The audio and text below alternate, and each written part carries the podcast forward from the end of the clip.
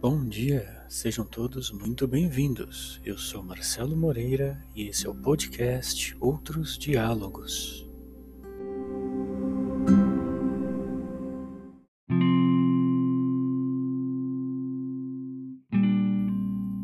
O episódio de hoje se chama A Falácia do Consumo e foi publicado em 22 de junho de 2011.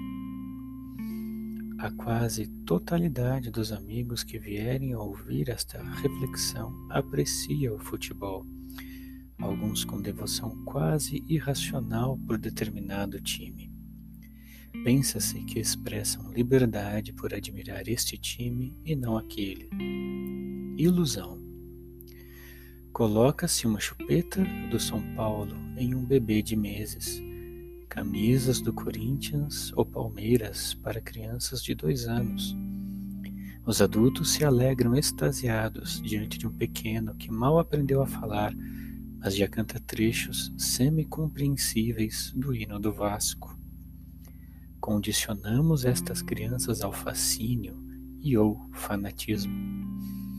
Onde quero chegar? Ao ponto de que boa parte dos aficionados por futebol que ouviram o que expus e comodaram-se com a ideia de que seu gosto não seja uma escolha legítima, mas sim um condicionamento. Prefeririam repudiar minha ideia a reconhecer a falácia de sua obsessão pela camisa. Não os condeno. Não é pecado seu amor pelo esporte. O que eu quero que observem neste exemplo é que qualquer denúncia sobre os excessos do consumo e do consumismo, sexo, drogas, tecnologia, automóveis, roupas, etc., será igualmente repudiada pela ilusão de que seu desejo de consumo é um ato livre. Ignorando o condicionamento recebido dos pais, amigos, colegas e mídia, seguirão consumindo. Não é simples mudar a legislação ou a política, pois políticos e legisladores são, em primeiro lugar, consumidores.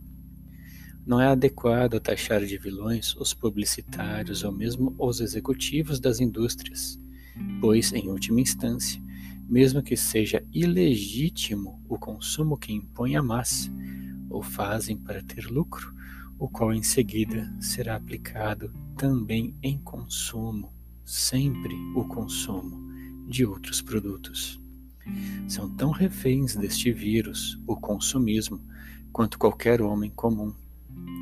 Aqui então entra um desafio sério ao pensador contemporâneo, como formador dos futuros executivos, publicitários, políticos, legisladores, consumidores em geral Estará ele pronto para reconhecer a falácia dos próprios padrões de consumo, transformando os próprios hábitos antes de convidar os demais a tal mudança?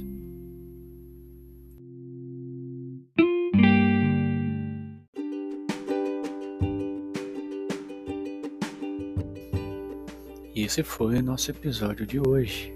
Obrigado por retornar. Se você gostou, nos siga se não gostou, envie-nos suas críticas, sugestões, dúvidas. Lembre-se, devemos sempre dialogar. Até a próxima.